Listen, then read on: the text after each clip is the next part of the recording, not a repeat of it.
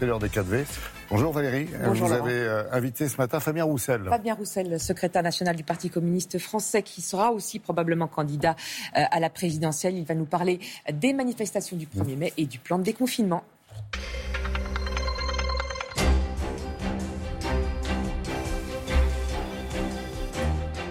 Bonjour Fabien Roussel. Bonjour. Ce plan de déconfinement est allé sur deux mois jusqu'à l'été. Est-ce qu'il vous paraît raisonnable?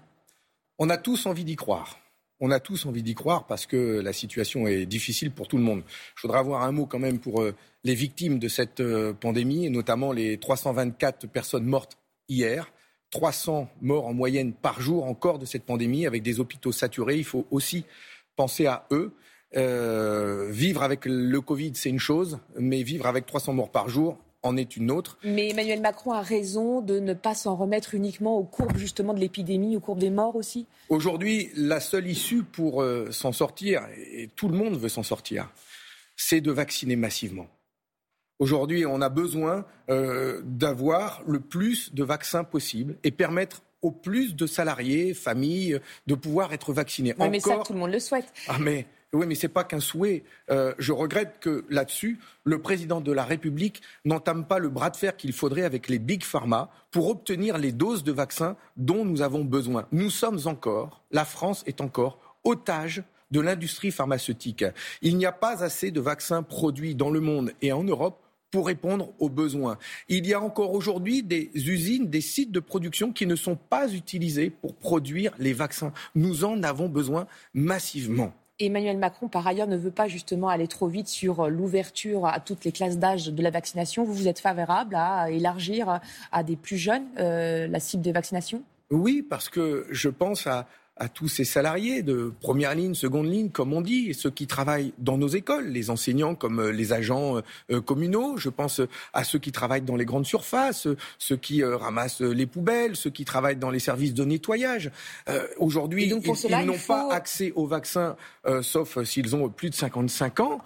Mais c'est très regrettable. Il faut pouvoir ouvrir des créneaux euh, réservés à eux, peut-être en fin de journée, mais leur permettre de se faire vacciner massivement. Je regrette que les, la période des vacances scolaires n'ait pas été mise à profit pour les enseignants et, et ceux qui travaillent dans, dans nos écoles. L'urgence, elle est là. Ils risquent leur vie en allant travailler. Mais alors, le CHU de Grenoble hier a ouvert la vaccination à tout le monde. Ça a provoqué un énorme engorgement. Est-ce qu'il faut en arriver là? Ben, Il faut l'organiser. Mais euh, nous sommes nombreux aujourd'hui à demander depuis des semaines à ce que les critères d'âge sautent, notamment pour toutes ces professions qui sont en première ou seconde ligne. C'est important, ce sont des vies humaines en jeu, ce sont eux qui tiennent l'économie à bout de bras. Ce ne sont pas les, les, milliardaires, les grandes fortunes, les financiers. Eux, ils n'ont rien fait pour le pays. Ceux qui se battent aujourd'hui, qui tiennent le pays à bout de bras, ce sont tous ces salariés qui ont des salaires de misère. C'est eux qui doivent être vaccinés en priorité. Alors, sinon, Emmanuel Macron a euh, proposé, euh, a lancé même un grand débat à nouveau en juin pour euh, faire un deuxième temps de la relance. Il veut associer les élus, les Français. Euh, Est-ce que vous êtes prêts à y participer? Qu'est-ce que vous pensez de cette initiative? Le débat sur la gestion de la crise, nous l'attendions, nous ne l'avons pas eu. Il va y en avoir un sur l'après. Euh, le souvenir que j'ai, moi, d'un grand débat organisé par euh, Emmanuel Macron, c'est celui qu'il a fait euh, à l'issue de la crise avec les Gilets jaunes, un grand débat national. Nous, nous y sommes inscrits, j'en ai fait moi-même. Donc vous y Et participez Je peux vous dire qu'il y a eu beaucoup de choses qui ont été exprimées pendant ce grand débat, comme le rétablissement de l'impôt sur la fortune, comme l'augmentation des salaires, des pensions. Le président de la République n'a rien retenu de ce qui s'est dit le pouvoir à cette non, il n'a pas augmenté le pouvoir d'achat. Enfin, allez le dire aux salariés qui aujourd'hui euh, continuent de percevoir 1250 euros net euh, de, de, SMIC, voire ceux qui sont en chômage partiel.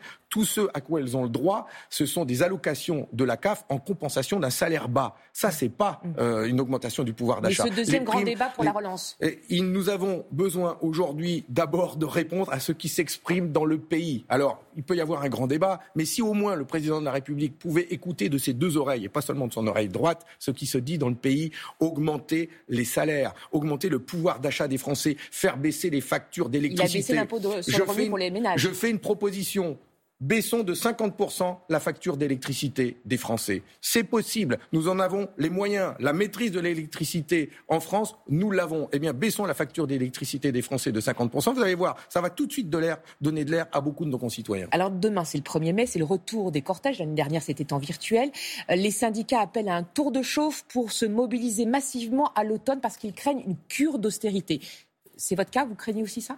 Ah ben, je crois effectivement ce que le gouvernement a dit, c'est que le gouvernement appelle à respecter les critères de Maastricht, les critères de l'Union européenne. Ça va être assoupli. Ça va être disent, Il faudra revenir à 3% de déficit en, en 2028. Si, si. Donc ça veut dire tour de vis dans les dépenses publiques. Alors que c'est tout l'inverse qu'il faut faire. C'est tout l'inverse. Il faut investir massivement dans nos services publics pour relocaliser l'industrie, pour augmenter les salaires, pour rénover nos routes, nos ponts. Regardez ce que fait Joe Biden aux États-Unis. C'est incroyable. Lui, il va investir 6 000 milliards d'euros en, l'espace de quelques années pour relancer la consommation, pour rendre les règles gratuites, investir dans les hôpitaux, les écoles. Et tout cela, il va le financer en augmentant les impôts des plus riches, du capital. Alors, dire qu'il a, j'ai l'impression qu'il a pris sa carte au Parti communiste français. Je ne vais pas aller jusque là. Il doit être inspiré, à mon avis, par Bernie Sanders, euh, qui euh, a été présent dans sa campagne. Toujours est-il que le plan qu'il met en œuvre est un plan révolutionnaire euh, qui n'a pas d'équivalent avant Roosevelt. C'est ça la relance d'un pays. justement, vous appelez, euh, vous appelez Emmanuel Macron à s'inspirer du président américain, euh, mais le président américain, il ne fait que remettre, s'agissant de la taxe pour les plus riches, de remettre le taux supérieur d'impôt sur le revenu au même niveau en fait qu'en France, à peu près 40%. Et Emmanuel Macron, par ailleurs, dans son interview hier, dit de toute façon, jusqu'à ce que je sois là, je ne baisse, je ne monterai pas les impôts du revenu ben, ou euh, sur les sociétés C'est que je remarque, c'est que le sémillant Joe Biden aux États-Unis euh, donne des leçons euh, au Macron qui, qui défend un vieux modèle économique.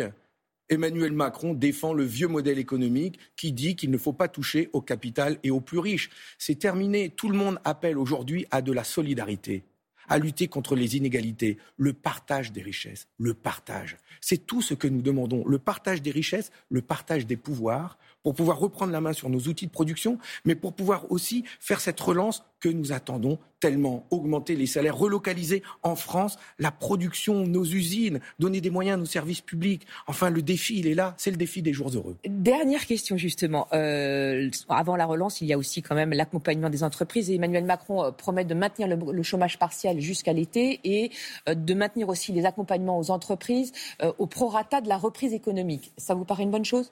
Il y a une chose qu'il devrait faire tout de suite et pouvoir annoncer, c'est que par exemple les PGE, les prêts garantis par l'État, euh, que beaucoup de petites entreprises euh, ont sollicité, et je pense notamment aux restaurants, cafetiers, euh, etc., eh bien, quand ils vont devoir rembourser ces prêts d'ici un an ou deux, beaucoup seront encore dans la difficulté. Ils devraient tout de suite annoncer que ces prêts eh seront annulés pour toutes ces petites entreprises qui auront du mal à les rembourser. Voilà un geste fort qui serait fait en direction des petites entreprises. Merci beaucoup Fabien Roussel.